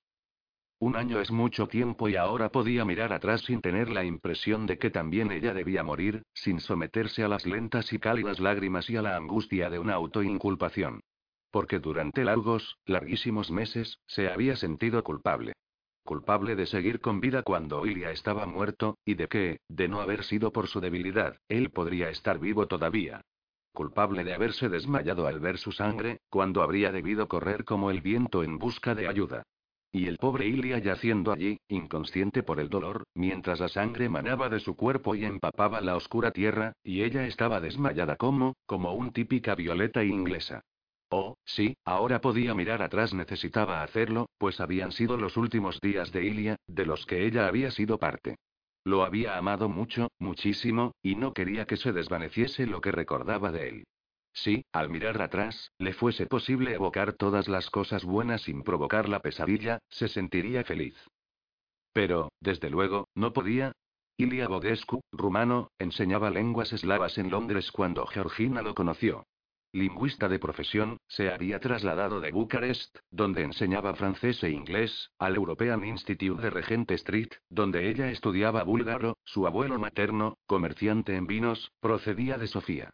Ilia había sido su maestro solo en ocasiones, cuando sustituía a una pechugona y bigotuda matrona de Pleven. Pero su agudo ingenio y sus negros ojos chispeantes habían transformado las largas y tediosas horas de trabajo en períodos demasiado cortos de pura satisfacción. Amor a primera vista. No a la luz de una visión retrospectiva de 12 años, pero sí un proceso bastante rápido desde cualquier punto de vista. Se habían casado antes de un año, que era el curso normal de Ilia en el instituto. Al terminar este, ella había vuelto a Bucarest con él. Esto había sido en noviembre de 1947. Las cosas no habían sido siempre fáciles. Los padres de Georgina Dreu eran gente bastante acomodada. Su padre, perteneciente al servicio diplomático, había desempeñado varios cargos prestigiosos en el extranjero, y su madre procedía también de una familia rica. Exdebutante convertida en enfermera auxiliar durante la Primera Guerra Mundial, había conocido a John Drew en un hospital de campaña en Francia, donde ella le había curado una grave herida en la pierna. Esta lo dejó inútil para el combate durante el resto de la contienda, y ella pudo volver a casa con él. Se casaron en el verano de 1917. Cuando Georgina presentó a Ilia a sus padres, estos lo recibieron con bastante frialdad. Durante años, su padre, británico hasta la médula, había estado soportando el hecho de que su esposa fuese de ascendencia búlgara, y ahora su hija traía a casa a un maldito gitano. No lo había dicho tan a las claras, pero Georgina supo perfectamente lo que pensaba su padre. Su madre no había sido tan ruda, aunque recordó demasiadas veces que papá nunca había confiado mucho en los balacos de Allende la frontera, desconfianza que alegaba como una de las razones de que él hubiese emigrado a Inglaterra en primer lugar. En una palabra, estuvieron lejos de hacer que Ilia se sintiese como en casa. Por desgracia, en el lapso de los ocho años siguientes repartidos para Georgina e Ilia entre Bucarest y Londres, sus padres fallecieron. Todas las disputas habían sido olvidadas hacía tiempo, y Georgina había quedado en buena situación. Lo cual era muy conveniente, ya que, en aquellos primeros años, Ilia no ganaba lo bastante con sus lecciones para mantenerla en el tren de vida a que estaba acostumbrada. Pero fue entonces cuando ofrecieron a Ilia un empleo lucrativo como intérprete en el Foreign Office de Londres. Pues, si el padre de Georgina había sido bastante incordio en vida, le había dejado como legado una excelente presentación a los círculos diplomáticos. Había una condición. Para conseguir aquella posición, Ilia debía adquirir primero la nacionalidad británica. Esto no era inconveniente, pues había resuelto solicitarla a la primera oportunidad, pero tenía que terminar el curso en el instituto y completar uno más en Bucarest, antes de poder desempeñar el empleo. El último año en Rumanía había sido muy triste, porque sabía que era el último. Sin embargo, al acercarse el final del curso, se había sentido dichoso. Once años después de la guerra, el ambiente de las ciudades en recuperación no había sido bueno para él. Londres tenía smog, y Bucarest, niebla. Ambas ciudades estaban contaminadas por los gases tóxicos y, para Ilia, también lo estaban los libros mugrientos de las bibliotecas y las aulas. Su salud se había resentido un poco a causa de todo ello. Habrían podido volver a Inglaterra cuando él terminó su contrato, pero un médico de Bucarest se lo desaconsejó. Quédense todo el invierno, recomendó, pero no en la ciudad. Váyanse al campo. Lagos paseos en un ambiente claro y fresco. Eso es lo que necesita. Y por la noche, un buen fuego de leña, y mucha tranquilidad. Saber que la nieve es espesa fuera, pero que por dentro está caliente. Esto es muy satisfactorio. Hace que uno se alegre de vivir. Había parecido un consejo razonable. Ilia no tenía que empezar a trabajar en el Ministerio de Asuntos Exteriores hasta el final de mayo. Pasaron la Navidad en Bucarest con unos amigos. Después, al empezar el año, tomaron el tren para Eslatina, al pie de los Alpes. En realidad, la población estaba en la ladera de una estribación, pero sus moradores decían siempre que estaba al pie de los Alpes. Allí alquilaron una casa que era un antiguo granero y que estaba apartada de la carretera de Pitesti, y se instalaron en ella antes de que empezasen las verdaderas nevadas del año. A finales de enero, salieron las máquinas quitanieves para limpiar las carreteras, y sus azules y acres gases de escape contaminaron el aire claro y frío. Los residentes iban al trabajo pataleando con fuerza. Embozados hasta las orejas, parecían grandes fardos ambulantes más que personas. Ilia y Georgina asaban castañas en el hogar y hacían planes para el futuro. Hasta entonces habían procurado no tener hijos, pues les había parecido que su vida era demasiado inestable. Pero allí, allí sintieron que era el momento de empezar. En realidad, habían empezado hacía casi dos meses, pero Georgina no estaba aún segura. Solo lo sospechaba. Pasaban los días en la población, cuando la nieve se lo permitía, y las noches en su destartalada casita alquilada, donde leían o hacían el amor delante del fuego. Por lo general, lo último. Un mes después de salir de Bucarest, había desaparecido la tos irritante de Ilia y este había recobrado casi todas sus fuerzas. Con típico celo rumano, las gastaba pródigamente con Georgina. Había sido como una segunda luna de miel. A mediados de febrero ocurrió lo imposible. Tres días consecutivos de cielo despejado y de brillante sol, y toda la nieve que se fundía, de manera que, al amanecer el cuarto día, casi pareció que había empezado la primavera. Otros dos o tres días de buen tiempo, les decían los vecinos con aire convencido, y les parecerá que nunca han visto nieve. Aprovechenlos ahora, pues, mientras puedan y Georgina e Ilia habían decidido aceptar la sugerencia. Con los años y las lecciones de Ilia, Georgina se había convertido en una buena esquiadora. Podría pasar mucho tiempo, antes de que tuviesen otra oportunidad. Allí abajo, en la llamada estepa, lo único que quedaba de la nieve eran unos montones grises y sucios en las orillas de las carreteras. Pero unos kilómetros más arriba, en dirección a los Alpes, todavía podía encontrarse mucha. Ilia alquiló un coche para un par de días, un destartalado y viejo Volkswagen y esquíes. Y a la una y media de la tarde del fatídico cuarto día iniciaron la subida a las estribaciones alpinas. Se detuvieron para almorzar en una pequeña posada del extremo norte de Yonesti, donde comieron goulash regado con café espeso, seguido de sendos tragos de Slivovitz para limpiarse la boca. Después continuaron el ascenso hacia una región donde la nieve era todavía espesa sobre los campos y los setos. Y fue desde allí que Ilia observó la corcova de unos montes bajos y grises a algo así como un kilómetro y medio hacia el oeste, y salió de la carretera hacia un camino, para acercarse un poco más. Por fin, el camino había estado lleno de baches bajo la nieve y esta se había hecho más profunda, para gran contrariedad de Ilia. Para evitar un atasco, maniobró y puso el pequeño coche en la dirección por la que habían venido, para poder regresar con más facilidad cuando hubiesen terminado con su ejercicio deportivo. Landlaufen la había declarado él, bajando los esquíes de la vaca. Georgina se había lamentado. A campo traviesa. Hasta aquellos montes. Son blancos declaró él. Resplandecientes de nieve en polvo sobre suelo duro y firme. Perfecto. Tal vez hay un kilómetro hasta allí, luego una lenta subida hasta la cima y un divertido slalom entre los árboles. Estaremos de vuelta aquí cuando se nos eche encima el crepúsculo. Pero son más de las tres. Protestó ella. Entonces será mejor que nos pongamos en marcha. Vamos, será muy bueno para nosotros. Muy bueno para nosotros repitió ahora tristemente Georgina, con la imagen de él todavía clara al cabo de un año. Alto y moreno y apuesto al levantar los esquíes de la vaca del coche y arrojarlos sobre la nieve.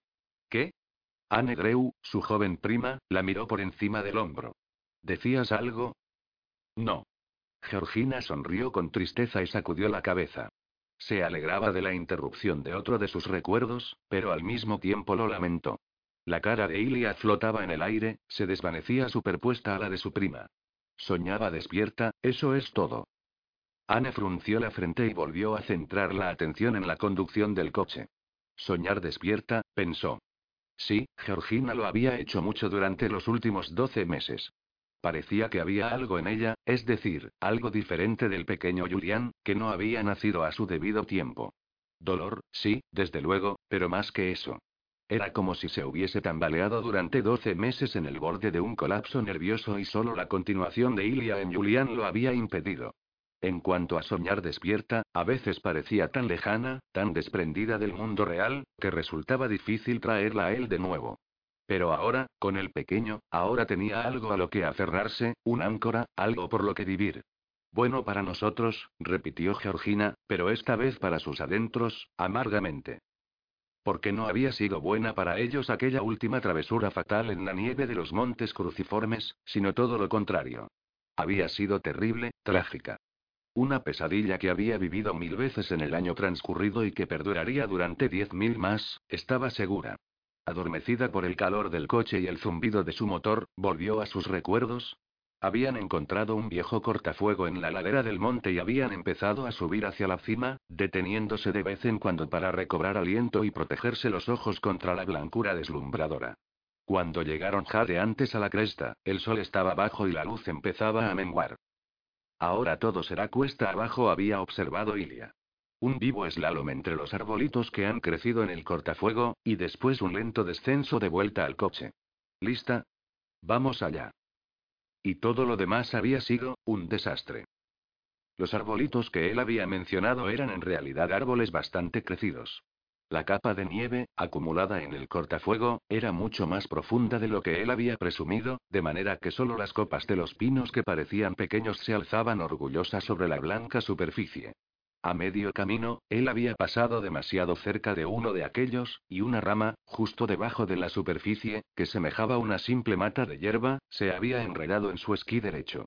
Él se había erguido, saltado y resbalado durante más de 20 metros, en un revoltijo de anorak blanco y palos y esquíes y brazos y piernas, antes de enredarse con otro arbolito y detenerse en su veloz descenso. Georgina, que se había retrasado mucho y esquiaba con más prudencia, lo había visto todo. El corazón pareció subirle a la garganta y, tras lanzar un grito, surcó la nieve con sus esquíes hasta llegar al sitio donde yacía despatarrado su marido. Había soltado de inmediato sus esquíes y los había clavado en la nieve para no perderlos. Luego se había arrodillado junto a Ilia. Este se apretaba los costados y no paraba de reír, y las lágrimas producto de la risa rodaban y se helaban en sus mejillas. Payaso. Dijo ella, y le golpeó el pecho. Payaso. Me has dado un susto de muerte. Él se había reído aún más fuerte al tiempo que le agarraba las muñecas y la sujetaba.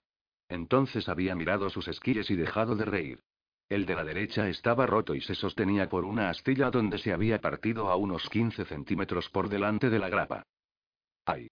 Había exclamado entonces, con cara preocupada. Y se había sentado sobre la nieve para mirar a su alrededor.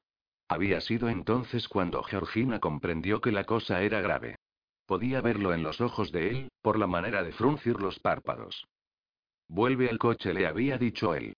Pero con cuidado. No hagas como yo y rompas tus esquíes. Pon el coche en marcha y abre la calefacción.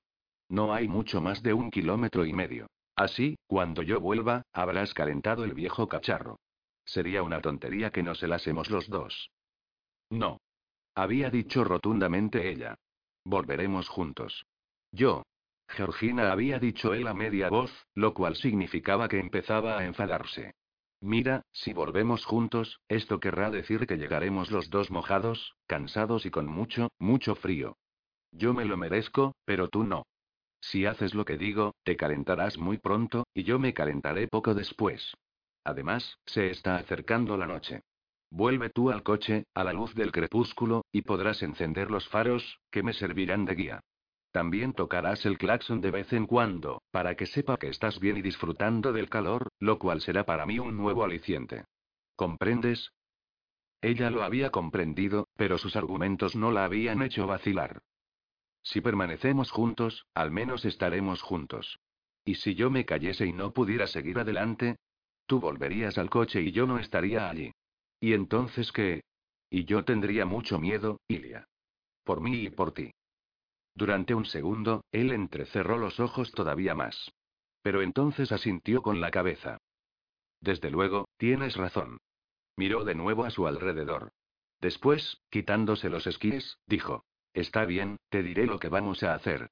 Mira hacia allá abajo.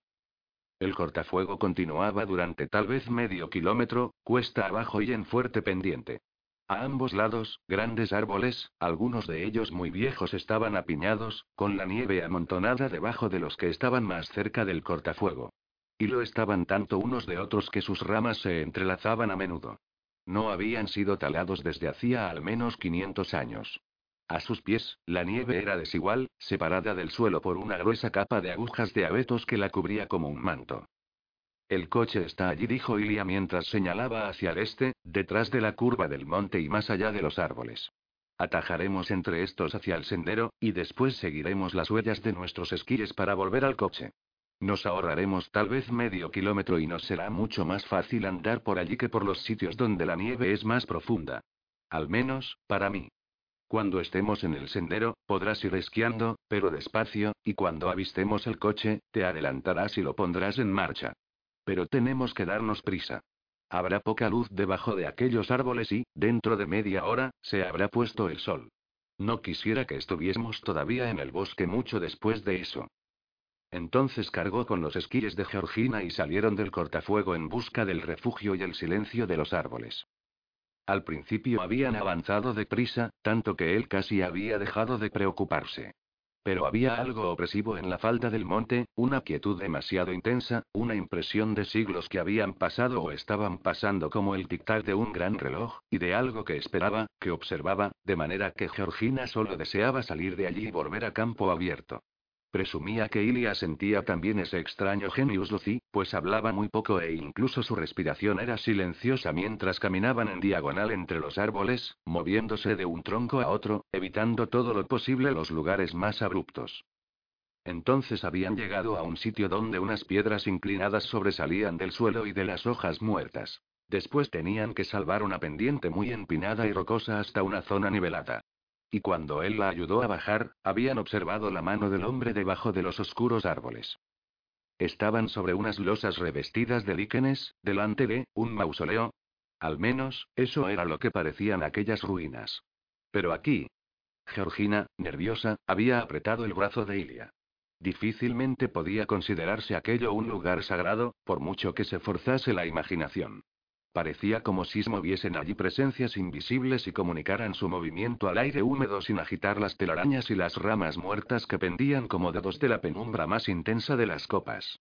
Era un lugar frío, pero carente de la calidad estimulante del frío del invierno. Un lugar donde el sol raras veces había entrado en, ¿cuántos siglos?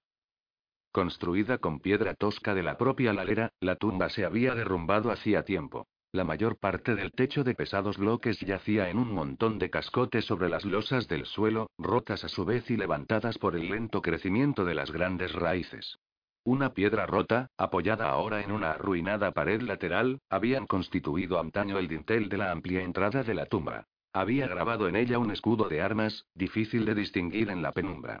Ilia, a quien siempre habían fascinado las cosas antiguas, se había arrodillado al lado de la piedra caída y limpiado el polvo de la leyenda tallada.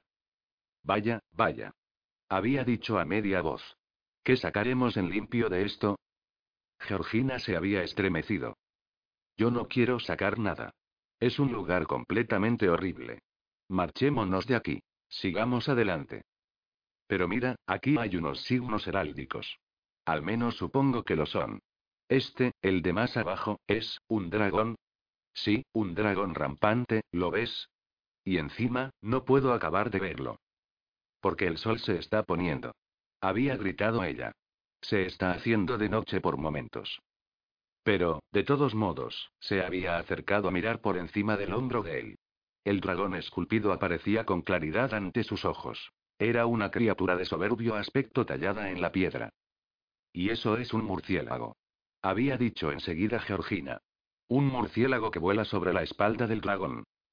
Ilia se había apresurado a quitar más polvo y líquenes de las viejas estrías cinceladas, y había aparecido otro símbolo tallado. Pero el gran dintel, que había parecido firmemente asentado, se había movido de pronto y empezado a caer al derrumbarse la vieja pared. Al empujar a Georgina hacia atrás, Ilia había perdido el equilibrio. Tratando de echarse atrás él mismo, su pierna había quedado de algún modo enganchada delante de él, directamente debajo del dintel que caía. Todavía tumbado allí, mientras caía la piedra, su grito de angustia y el horrible chasquido del hueso de la pierna al romperse y astillarse y abrirse camino a través de la carne, se había confundido con el chillido de Georgina.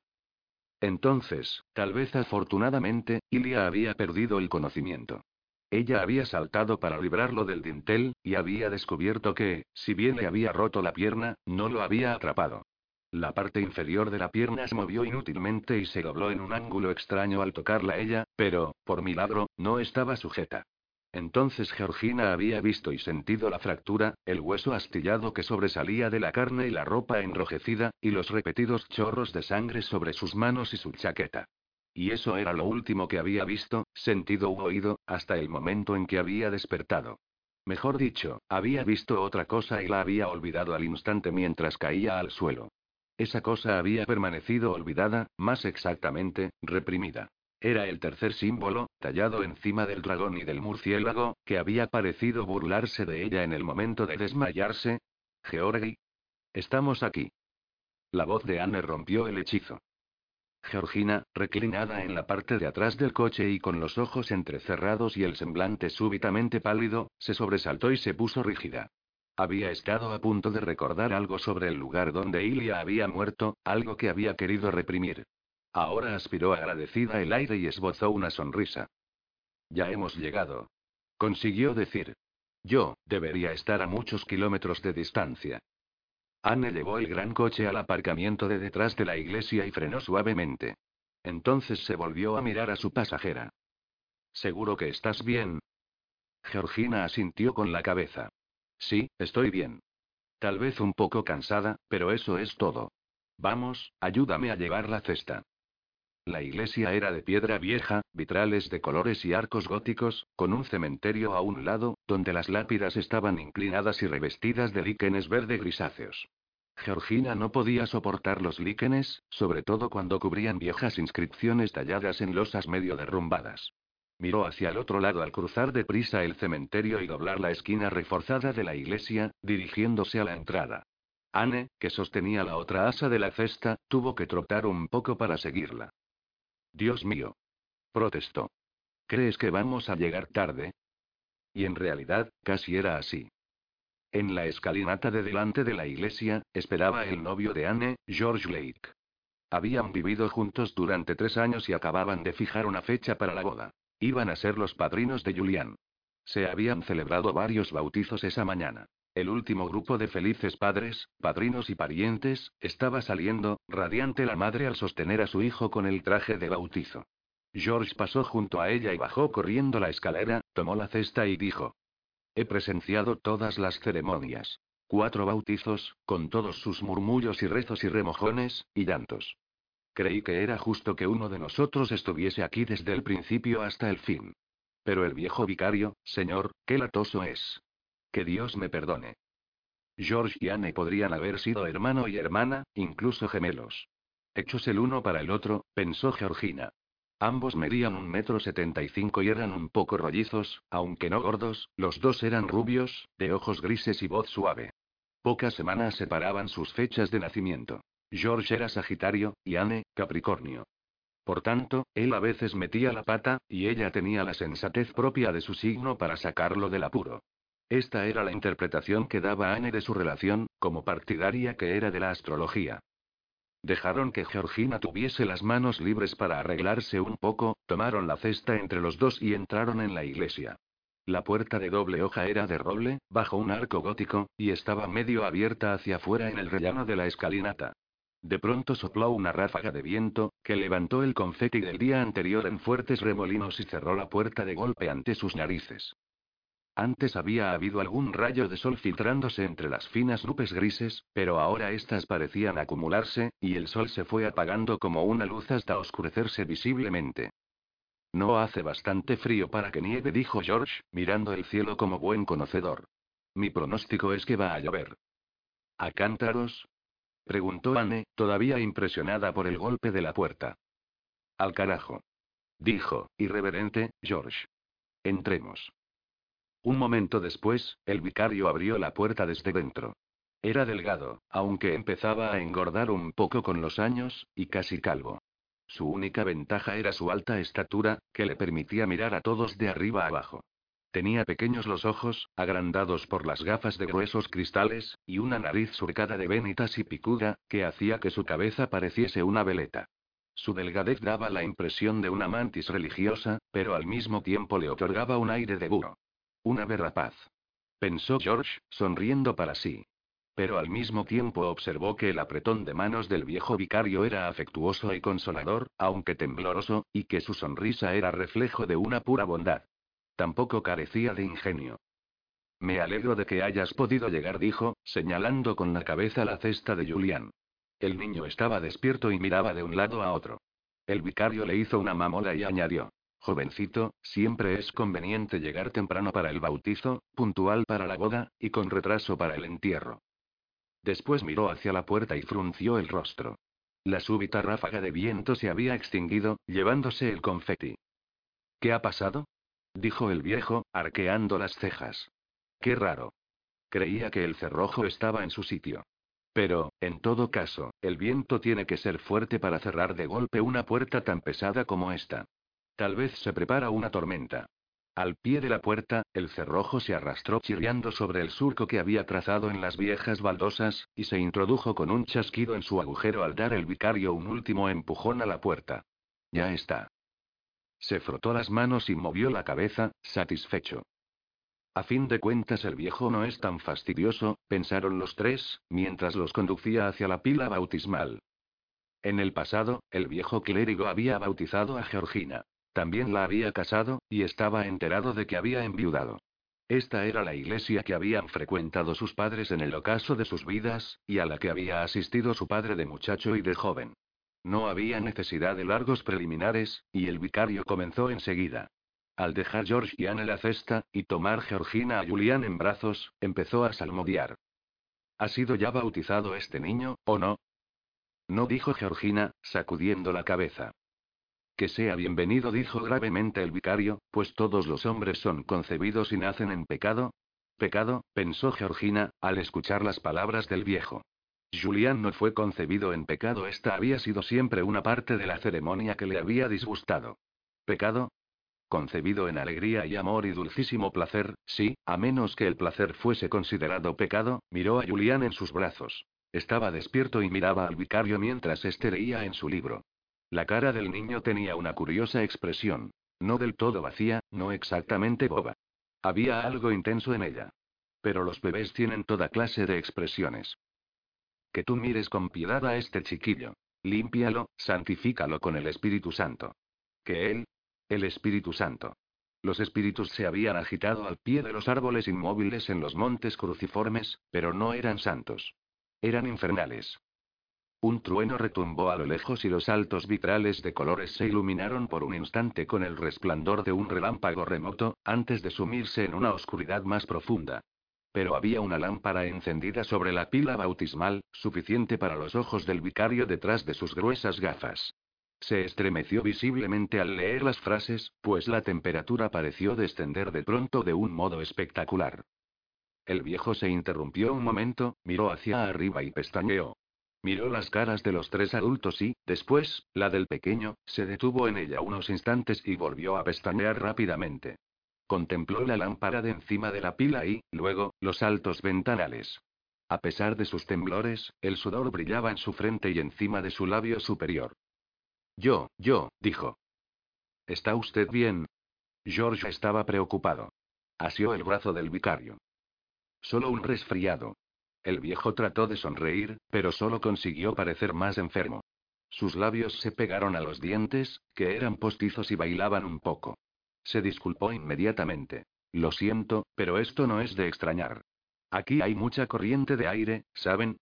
Pero no se preocupen, no los dejaré plantados. Terminaremos con esto. Ha sido una indisposición repentina. Eso es todo. La sonrisa enfermiza se extinguió en su semblante. Después de esto dijo Anne, debería pasar el resto del fin de semana en la cama. Creo que lo haré, querida. El vicario volvió torpemente a su texto. Georgina no dijo nada. Sentía algo extraño, irreal, desenfocado. Fruncían el entrecejo las iglesias. Esta lo hacía. Se había mostrado hostil desde el momento en que habían llegado.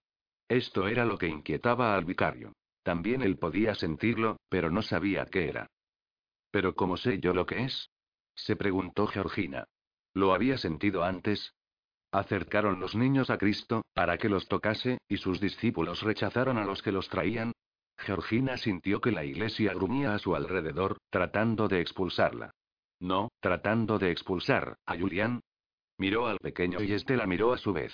Su cara esbozó una de esas sonrisas que no son tales, de los niños pequeños. Pero miraba fijamente, sin pestañear. Y al mirarlo ella, vio que aquellos ojos tan queridos giraban en sus cuencas para fijarse en el viejo vicario. No había en ello nada malo. Solo que parecía una acción tan deliberada. Julián es un niño corriente.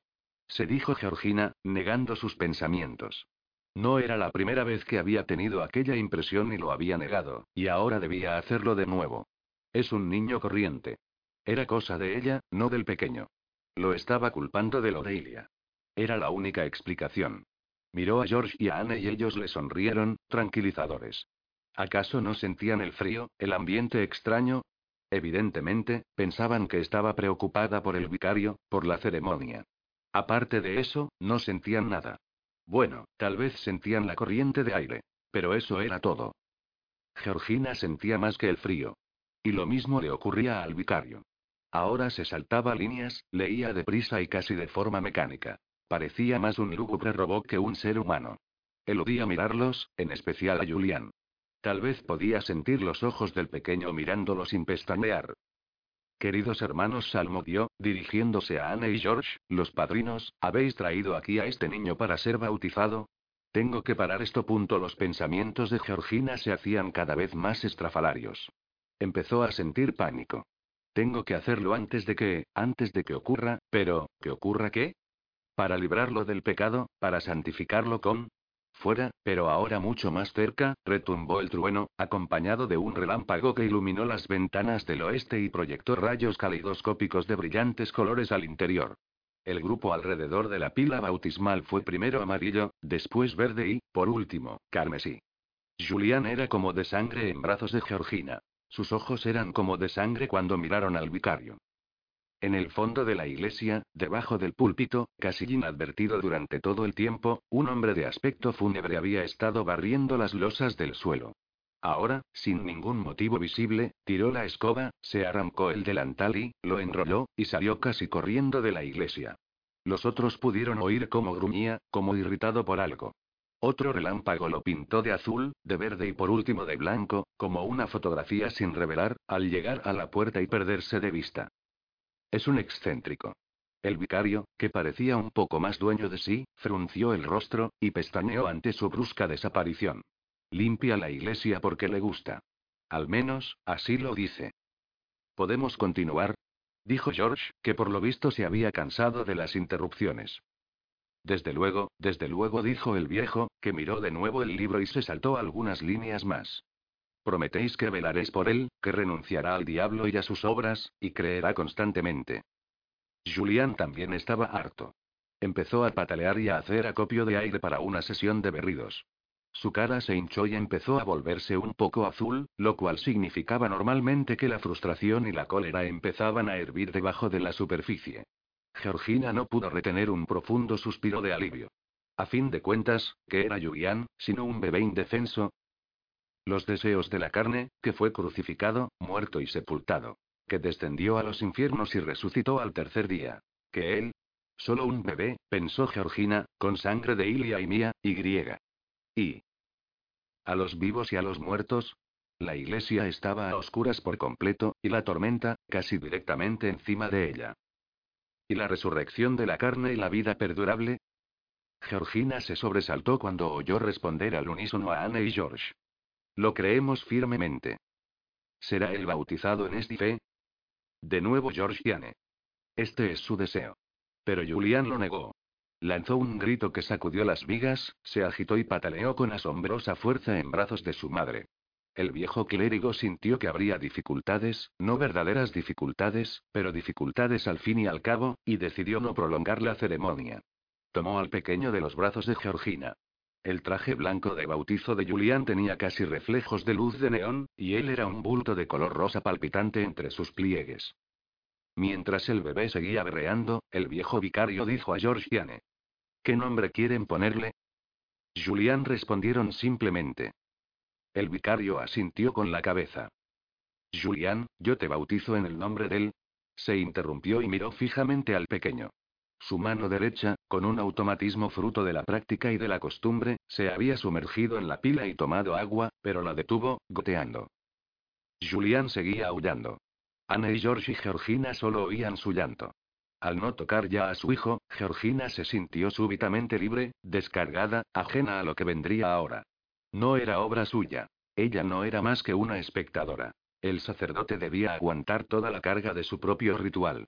También ella oía solamente el llanto de Julián, pero sentía que se acercaba algo tremendo. Para el vicario, los berridos del pequeño sonaban de un modo diferente. Ya no era el llanto de un niño, sino de una bestia.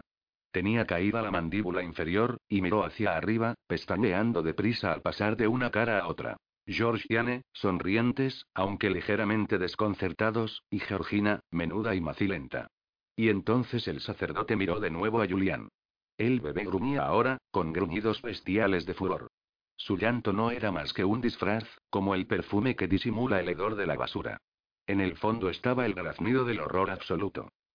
De forma automática, aunque con la mano temblando como una hoja en un vendaval, el viejo vertió un poco de agua sobre la frente febril del pequeño y trazó una cruz con el dedo. El agua podría haber sido ácido sulfúrico. No. Oyó el sacerdote en el estruendoso llanto no traces cruces sobre mí, perro traidor cristiano.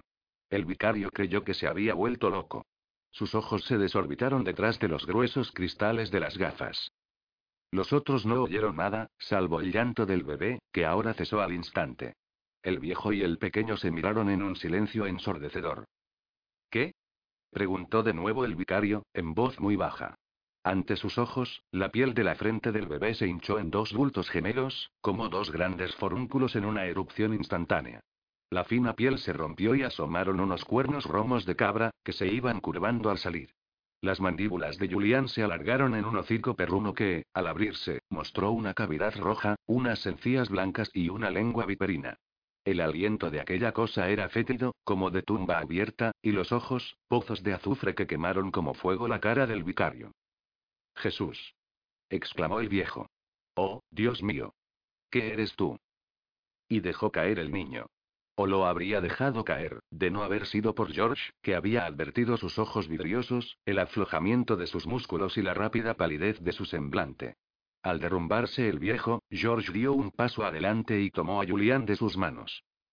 Anne, alerta también, había agarrado al viejo y conseguido que no fuese tan brusca su caída. Pero Georgina también se tambaleaba. Como los otros dos, no había visto, olido ni oído nada, pero era la madre de Julián. Había sentido que se acercaba algo, y sabía que era esto. Al desmayarse también ella, cayó un rayo en el campanario y retumbó un trueno como un cañonazo. Después, solo hubo silencio. La luz volvió poco a poco y de las vigas cayeron nubecitas de polvo. George y Anne, como fantasmas blancos, se miraban boquiabiertos en la penumbra de la iglesia. Y Julián reposaba, angelical, en los brazos de su padrino. Georgina tardó un año en recobrarse. Julián pasó aquel tiempo con sus padrinos, que después tuvieron un hijo propio de quien preocuparse y a quien cuidar. Su madre lo pasó en un sanatorio bastante distinguido. Esto no sorprendió mucho a nadie. Su depresión nerviosa, demorada durante tanto tiempo, se había producido al fin con plena intensidad. Georgiane, y otros amigos de Georgina, la visitaban con regularidad, pero nadie mencionó jamás el fracasado bautizo ni la muerte del vicario. Había sido un ataque de alguna clase. La salud del viejo había estado empeorando. Después de su colapso en la iglesia, solo había durado unas pocas horas. George había ido con él en una ambulancia al hospital y lo había acompañado hasta su muerte. El viejo había recobrado el conocimiento en los últimos momentos, antes de marcharse para siempre a este mundo. Miró fijamente la cara de George y abrió mucho los ojos al recordar, con incredulidad. Todo está bien, lo había consolado George, mientras le daba unas palmadas en la mano que había agarrado su antebrazo con fuerza febril. Tranquilícese. Está en buenas manos. ¿En buenas manos? En buenas manos. Dios mío. El viejo estaba perfectamente lúcido. Soñé, soñé, que se celebraba un bautizo. Usted estaba allí.